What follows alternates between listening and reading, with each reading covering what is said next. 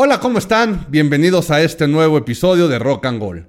El día de hoy, por desgracia, no me acompaña Pam, pero yo soy Víctor Gordoa Fernández. Hemos hablado mucho de quién eres, qué debes de ser, cuánto te debes de conocer, pero realmente tú te conoces, los artistas se conocen y los deportistas realmente saben quiénes son.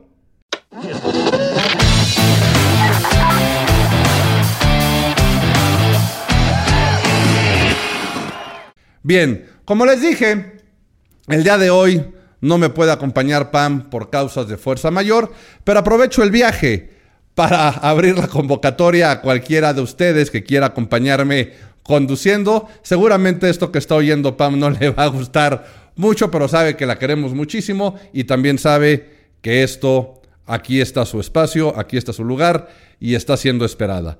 Me iba a acompañar una persona colaboradora del grupo de imagen pública, estudiante de la licenciatura en imagología, con muchas ganas de entrarle al medio de los podcasts, tenía la oportunidad de oro, pero dijo, no, muchas gracias, no me gusta mi voz y me da pena. Pero está ahí atrás sentada y seguramente podrá colaborar en algo. Si no colabora no pasa nada. Es inevitable tener una imagen. Es inevitable el hecho de que le queramos gustar a la gente. El dicho popular o que decimos muchos de nosotros de, pues yo soy así y no me importa lo que piensen de mí, es mentira. 100% mentira. Por supuesto que entiendo y es válido que digas, yo soy así, soy coherente con cómo pienso, lo que digo, me comporto, y si te gusta o no te gusta, eso sí no me importa. Pero todos tenemos la necesidad de gustar, ya sea para tener un grupo de amigos, ya sea para conseguir un trabajo, ya sea para tener una pareja, pero no podemos andar con la vida con esta falsa creencia de que nos vale madre lo que piensen de nosotros, porque al final del camino es nuestra reputación. Entonces, si de por sí tenemos ya esa necesidad y la gente va a hacer ese juicio de valor de acuerdo a nosotros, pues ¿por qué no cuidar los estímulos que vamos a lanzar para que nos quieran, para que nos acepten, para que nos den el trabajo y así poder lograr nuestros objetivos? Esto mismo pasa en el ambiente artístico y en el ambiente deportivo. ¿Cuántas veces no han visto a una cantante o a un cantante en el que ustedes sin saber por qué dicen, híjole, no le creo, no me late, es de mentiras, porque esta persona resulta que tiene una imagen física determinada, X, pero resulta que sus letras de las canciones dicen otra cosa totalmente distinta, y a la hora que la oímos hablar en una entrevista, dice algo totalmente distinto. ¿Dónde está el punto de ruptura a esta falta de credibilidad de este producto artístico por parte de nosotros? La respuesta es que no se respeta la esencia.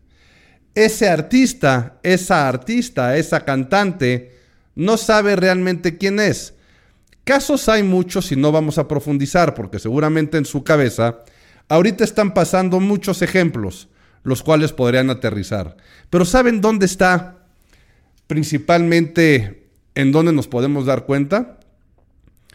En el clásico ejemplo de la conductora de televisión que empieza tomando cualquier tipo de proyecto, sin importar cuál sea, con tal de salir en la tele, sé que a muchos o a muchas de ustedes se le están viniendo a la cabeza conductoras, principalmente de deportes. Por desgracia es un, un punto en el cual la búsqueda del rating o de los productores de estos programas, con tal de tener una cara agradable, una cara que llame la atención principalmente del público masculino, quienes son los que más consumen este tipo de productos, pues es muy fácil ponerles una cara y un cuerpo agradable a la vista para tener mayor rating. Evidentemente, estas mujeres toman la oportunidad para de ahí saltar a lo que realmente quieren y pues de esa manera todos ganan. Pero resulta que cuando uno los oye hablar, te das cuenta que la realidad es que no saben de ese deporte, que realmente no están cómodas proyectando o diciendo lo que tienen que decir o analizar. Y de esa forma, ya cuando realmente brincan a lo que quieren, pueden llegar a tener éxito o puede ser que ya no pase nada con ellas. El mismo caso es el de las conductoras de televisión que se hacen muy famosas, conductoras o actrices, ¿eh? que se hacen muy famosas por X programa, X novela, pero que de repente les da el gusano de que también quieren cantar. Pero voltean a ver y cuando quieren entrarle al medio y cuando quieren entrarle a este mundo de la, de la música, se van por lo que esté de moda. Si es la banda, se van por la banda. Si van por reggaetón, es reggaetón. Cualquier género, ¿no? Buscan la manera de entrar al medio. Y van dando bandazos de acuerdo a lo que esté de moda.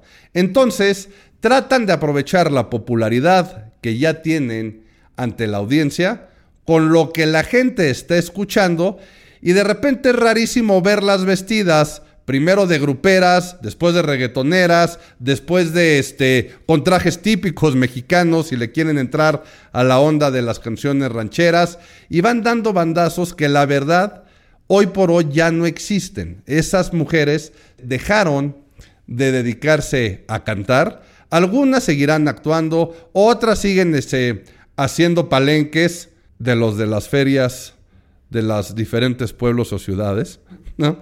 Porque es donde está el público, donde pueden llenar y donde pueden tener esa venta de boletos y esa venta de entradas para seguir generando dinero, pero siempre echando mano del físico y de la popularidad más allá del talento. Entonces, esto quiere decir que no se respetó la esencia. Por supuesto que hay productos, y aquí hablo tal cual, ¿eh? estoy usando la palabra producto como un producto musical, algo de consumo. No, por favor, aquí no vayan a malinterpretar y vayan a salir con la payasada de que estoy poniendo a estos hombres o mujeres como un producto o como carne en venta. No hay cosa más alejada de la realidad de lo que estoy diciendo que esto pero que la gente que va a consumir ese producto se da cuenta. Nosotros como audiencia tenemos la sensibilidad de poder captar, de poder percibir, de poder decodificar que esa persona no es de verdad. Ahora, por esto, todos los que realmente son famosos, por lo general, por lo general, porque aquí seguramente viene la primera participación de Darinka a debatir, Darinka, por favor, dime lo que me dijiste hace un rato. Ah, que no todas las personas que son famosas para mí son auténticas. Y creo que es un punto que le compartí a Víctor, que pues al final las personas que no son auténticas no llegan a... O sea, pueden llegar a ser famosas, pero la gente no los va a percibir ni a aceptar de una buena manera. O hay gente que es muy auténtica y le tiran hate porque la, pues, la gente a veces se espanta con cosas que no conoce carajo, no se quede sentada ahí atrás y no estás aquí adelante. ¿Ven? Se pueden dar cuenta porque es una cuestión totalmente personal, pero tiene la razón, ¿no? Puede haber gente que hoy por hoy es famosa y por desgracia, eso es lo que nos han enseñado algunas redes sociales, como alguien, y lo hemos hablado en otros capítulos, ¿no? Como alguien por ponerse a hacer bailes se hace este popular, no quiero usar la palabra influencer, porque la verdad es que no influyen absolutamente en nada, sino que se vuelven populares. Claro que traen marcas, claro que traen dinero atrás, claro que se sienten paridas por Zeus, como lo hablamos en algunos otros capítulos, pero duran poco. O sea, es esa fama que es totalmente efímera, una llamarada de petate y algo que no va a pasar nada con esas personas. Sí, ahorita Víctor eres un ardido, Darinka tiene razón porque ya te gustaría ser tú uno de ellos y tener la cantidad de dinero que están ganando, me, momentáneamente sí. A largo plazo estaríamos pudiendo decir que una carrera sólida, respetando la esencia, cuidando el objetivo que tiene la audiencia, con esfuerzo, trabajo y coherencia en el fondo y forma, esos miles de pesos que me pudieran decir que están ganando hoy por hoy por un influencer, a la larga se vuelven centavos.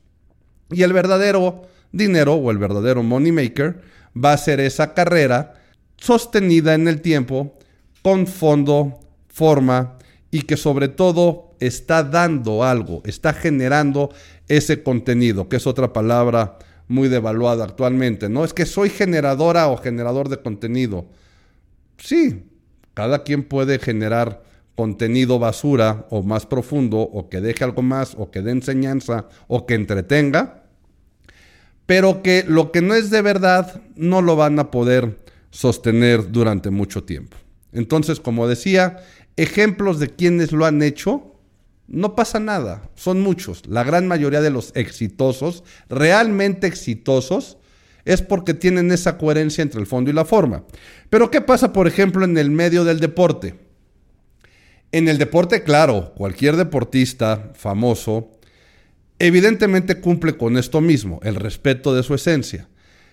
Pero cuando son deportes de conjunto, la esencia, lo importante, los valores y todo lo que está dentro es del equipo. Y eso es lo que también hace al equipo que sea grande, que sea sólido, que tengan una ideología. Aquí ya me están tirando todo este, el equipo ahí si me ven, medio que me muevo, no está temblando, sino fue un lapsus brutus a la hora de, dar, de dar el paso. Y este, pero el equipo trata de transmitir los valores. Ahora, esto es en la parte del medio artístico, en el parte del medio del, del entretenimiento tradicional como lo conocemos. ¿Cómo se maneja el deporte? Y en el deporte hay dos vertientes muy interesantes. En equipos de conjunto, justamente se juntan la imagen del deportista con la imagen del equipo. ¿Qué lleva más fuerza? ¿El jugador o el equipo? ¿Qué pasa cuando el jugador cree que es más que la institución o cuando la institución por sí misma da un empujón en la imagen del deportista. Hay muchos casos de estrellas que llegan a equipos muy famosos en los cuales el primer problema y cuando les tienen que poner el alto es cuando ellos creen que son más que la institución. Claro, la permeabilidad de imágenes mutuas, la imagen de la titularidad permea la institución y la imagen de la institución permea sus miembros, hará que en este caso tanto la imagen del jugador como integrante o miembro de la institución permee para ayudar o perjudicar al equipo, pero también la del equipo al jugador. Y ahí, regresando a cuando el equipo tiene que ponerle un freno, vienen estos problemas y vienen estos desplantes por parte del jugador de que ya se quieren ir o que no entrenan o que hacen todo este tipo de cosas que estamos muy acostumbrados a ver. Y el caso contrario es cuando hay una contratación de un canterano de otro equipo por medio de una visoría, por ejemplo, o alguien que figuró en un equipo de media tabla para abajo, no tan famoso, y es contratado por un equipo grande, en ese momento la imagen del jugador se va al cielo. Falta ver los resultados. La lógica dice que existe un fondo. Es un buen jugador, por eso lo están contratando. Y de esta manera ayuda el equipo a la imagen del jugador, ¿no? A, a, la imagen de la contratación estrella.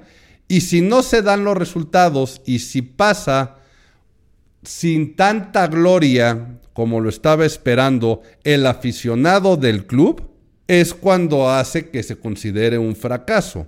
Pero en caso contrario, es cuando el jugador es la estrella y es contratado para otro equipo, como lo mencionamos también en algunos otros episodios, es cuando las personas que siguen al deportista por su imagen, por satisfacer la necesidad que tienen y por identificarse con él, Brinca de equipo. El caso más sonado evidentemente son últimamente los de Cristiano Ronaldo y Messi, que han hecho que equipo al que pisan, equipo que principalmente niños, por ejemplo, ¿no? Muchos niños volteen a ver ese equipo y empiecen a comprar las camisetas de, ese, de esa institución a la que se fue el jugador, cuando muchas veces ni siquiera lo conocen, no conocen al equipo. Y cuando el fanatismo es a la persona, pues evidentemente lo van a ir siguiendo porque es el que les gusta. Eso en el caso de los, de los deportes de conjunto. Ahora bien, en lo individual, ¿cómo le hace un deportista que practica un deporte solo para proyectar esa imagen, para ser coherente con ella, para poderla transmitir? Exactamente igual. Lo que pasa es que en este caso no tiene la carga de la institución. Ellos por sí solos son una institución. Piensen, ¿no? Jugadores que así lo han hecho. Jugadores que han sido coherentes con su forma de pensar, que han sido coherentes en la forma en la que se manejan. Y repito, ¿eh? todos exitosos. Y si ahorita decimos, no sé, vamos a suponer, digo Nadal, Roger Federer, pues claro, ¿no? Fondo y forma muy coherentes, sabiendo tener un buen manejo de medios, sabiendo tener un manejo de la audiencia, este, sabiendo cómo conducirse, este, entre ellos, que fíjense que ese caso se me olvidó mencionarlo en el episodio de las rivalidades, ¿no? Y cuando decíamos que es bueno y es necesario la rivalidad, Federer y Nadal son un claro ejemplo y un excelente ejemplo de eso. Y cómo hay fotos desde ellos, desde bien chavitos, en los que ya eran rivales y la última en la despedida de Roger Federer, y cómo los dos hasta están llorando de saber que uno se retira por el bien que se hicieron mutuamente. Pero bueno, regresemos al tema que es el de la esencia. Y así, repito, nos podemos seguir ¿eh? con con ejemplos, pero quiero traer a la mesa o quiero platicar el caso de qué se percibe cuando un deportista lleva su forma de pensar, su ideología, que al final del camino es parte de su esencia, al medio, iba a decir al terreno de juego, pero iba a sonar muy trillada la frase de, este, de hacer esa analogía, pero ¿qué pasa cuando realmente aterriza este deportista su esencia y la transmite al público? Y el público, por otro lado, está esperando una cosa distinta. Difícil, ¿no? Yo te seguía o te sigo porque eres de verdad, te creo que eres de verdad, fondo y forma, tienes un objetivo claro y cubres una necesidad que tengo yo para poderme identificar contigo. Pero si cumplo con todas estas cosas y de repente tú me sacas una idea con la cual yo no estoy de acuerdo, ¿qué hago como audiencia? Vamos a poner el caso de Djokovic, el cual dejó de participar en muchos torneos profesionales por no estar vacunado. ¿Realmente tiene que ver estar vacunado o ir a favor o en contra, me estoy refiriendo a la vacuna del COVID. En el caso particular, ¿eh? si no se vacuna en otros procesos y ya cada quien su bronca, pero perdió la oportunidad de ganar títulos, que eran aparte torneos que muy probablemente hubiera ganado o que hubiera dado una gran pelea como siempre lo ha hecho, pero que renunció a ellos por una cuestión ideológica, ¿eh? Yo no voy a los torneos porque no me dejan participar por no estar vacunado. Y el torneo, por otro lado, dice, una de mis reglas es que debes de estar vacunado contra el COVID si quieres participar en él. ¿Quién está bien? ¿El torneo? ¿Djokovic? Y ahorita podemos abrir un debate en el cual nos tardaríamos tres semanas o ocho meses o cuatro años y no llegaríamos a nada. ¿Por qué? Que es un tema que pasa mucho con el medio artístico, de la gente que es como empieza su carrera artística pequeña, que al final no tiene definido un personaje, más bien la gente le define un personaje, y ya cuando crecen y quieren como decir, no, pues es que a mí me gusta esto, yo me quiero ir por aquí, la gente salta y dice como, ¿cómo va a ser eso si tú eres así? Pero es la etiqueta que le pone la gente y que ahí ya rompe un poquito cuando su esencia pues era otra. Exactamente, segunda ocasión que digo, Carajo, Darinka, ¿por qué estás sentada ahí atrás? Tendrías que estar sentada aquí adelante. Pero sí, justamente es eso, ¿no? La gente sí es un personaje y sobre todo con estos, ¿no? El quitarse los diminutivos. A Lucerito le costó mucho trabajo convertirse en Lucero, Pedro Fernández y Pedrito Fernández lo mismo, y muchos que eran niños estrellas en Estados Unidos, para irnos a temas internacionales, que cuando crecen, de chavitos caían muy bien, y cuando crecen, pues como que ya no saben por dónde. Un caso, por ejemplo, muy sonado es el de las gemelas Olsen, ¿no? Estas dos chavitas que salieron en una serie ochentera que se llamaba Full House y que eran muy simpáticas. Miley Cyrus, otra de ellas. Pero que, bueno, Miley Cyrus todavía agarró un poco más de camino. Las las gemelas Olsen, como que una intentó ser diseñadora, otra se retiró, y pues como que ahí andan ya nada más viviendo de, fama pasada, ¿no? Una compañía, de, de, maquillajes, o sea, no digo que no sean exitosas, no digo que no sigan ganando millones de dólares, pero realmente desviaron el camino de lo que a lo mejor podría haber sido por no tener ese respeto de la esencia. Pero regresemos a la parte de, lo que hablábamos de Djokovic, ¿no? Y de los deportistas que por ser coherentes con ello han dejado de hacer las cosas. Y la percepción que se tiene de ellos. Puede haber gente que los adore como tenistas. Puede haber gente que diga, qué brutos, son un ejemplo a seguir. Y que el hecho que diga, yo no me vacuno, ya lo consideren que estuvo mal. Y que a lo mejor lo pierdan no están ni bien ni mal, ¿eh? porque mucha gente podría decirles, es que eres un traicionero, eres un villamelón, nada más por eso, ¿qué tiene que ver? El chiste es que es un gran tenista. No, claro que se reconoce que es un gran tenista, pero se vale que alguien no comulgue con las ideas del otro y que haya ciertas cosas que hagan que digan, híjole, ya no te quiero tanto, ya no me gustas tanto. Otro ejemplo, y hablando de México, fue con Carlos Vela. Carlos Vela para mí, y esto sí lo hago, hablo a título personal, se me hace uno de los mejores futbolistas que ha tenido México. Y creo y siento que le hizo una gran falta a Carlos Vela a México en, las diferentes competencias, incluidos mundiales y copas en las que participó. Pero también se me hace uno de los deportistas más coherentes.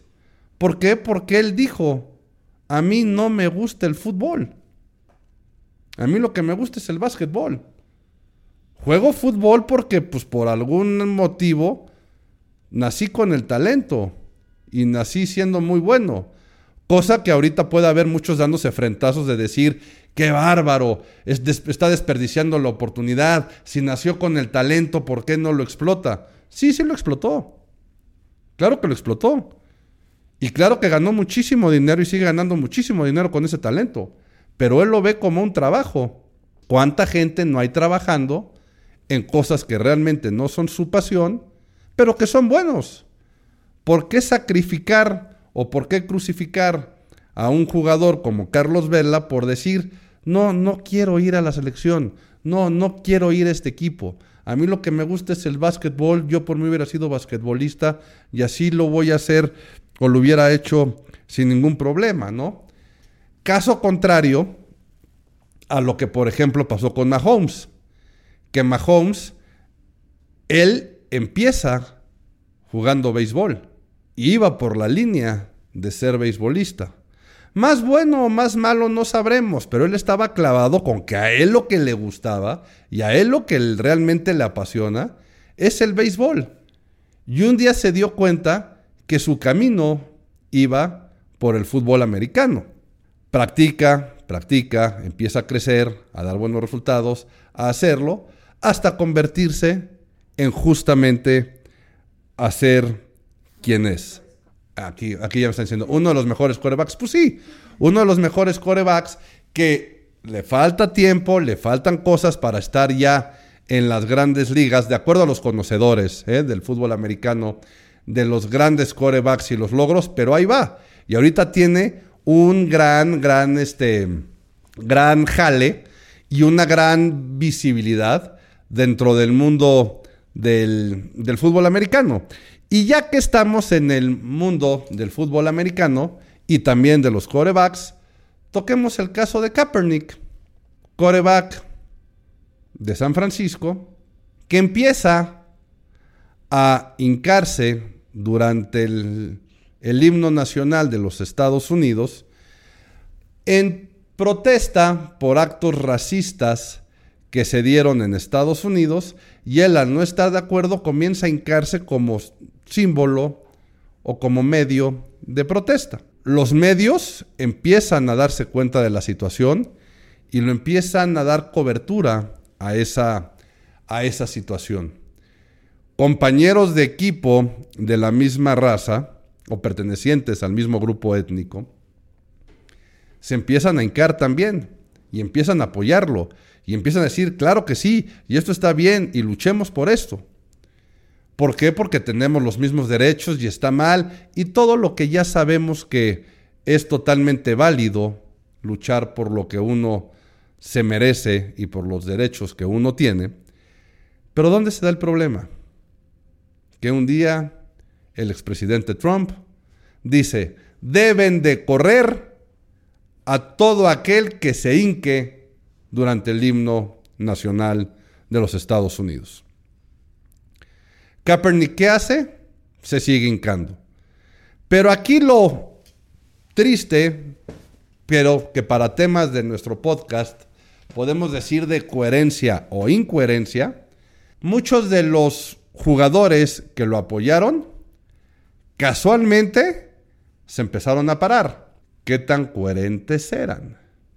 ¿Será tema de coherencia? ¿Será tema de miedo? por algún tipo de amenaza que pudo haber surgido, o aunque no surgiera alguna amenaza, de prevención, de que viniera alguna, o el simple hecho de decir, híjole, ¿sabes qué? Sí estoy de acuerdo con esto, sí, por supuesto que defiendo los, los derechos que tenemos o que no se cometan este tipo de acto de violencia, pero pues mi sueldo es mi sueldo, mi profesión es mi profesión y no vaya a ser la de malas que en una de estas me anden este, haciendo algo o me ande quedando sin chamba. La NFL dijo que no iba a hacer absolutamente nada, que cada quien tenía el derecho de tener la ideología que quisiera, exhortó a los que los jugadores no lo hicieran, pero también casualmente Kaepernick se queda sin equipo. Y a la hora que viene el draft, casualmente nadie lo contrata. ¿Qué pasó ahí? Miedo, al rechazo, alguna amenaza, alguna multa, a dañar la imagen. Y fíjense cómo los únicos que sacaron ventaja de la situación fue Nike.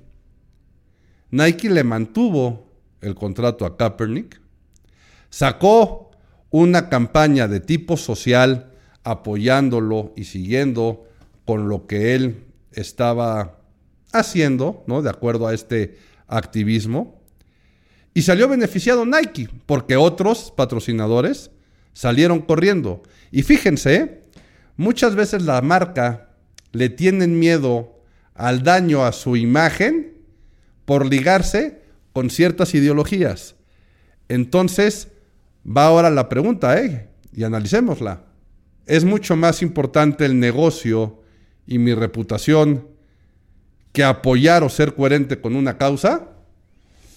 Ay, ahí como que las marcas yo creo que quedarían a deber y en su mayoría quedarían como malditas, porque la respuesta y lo que estamos percibiendo cada uno de nosotros es, por supuesto, que lo que están buscando es no dañar su imagen que sus ventas sigan a la alza y para qué se meten en camisa de once varas. Entendible, pero aquí el punto es la parte personal.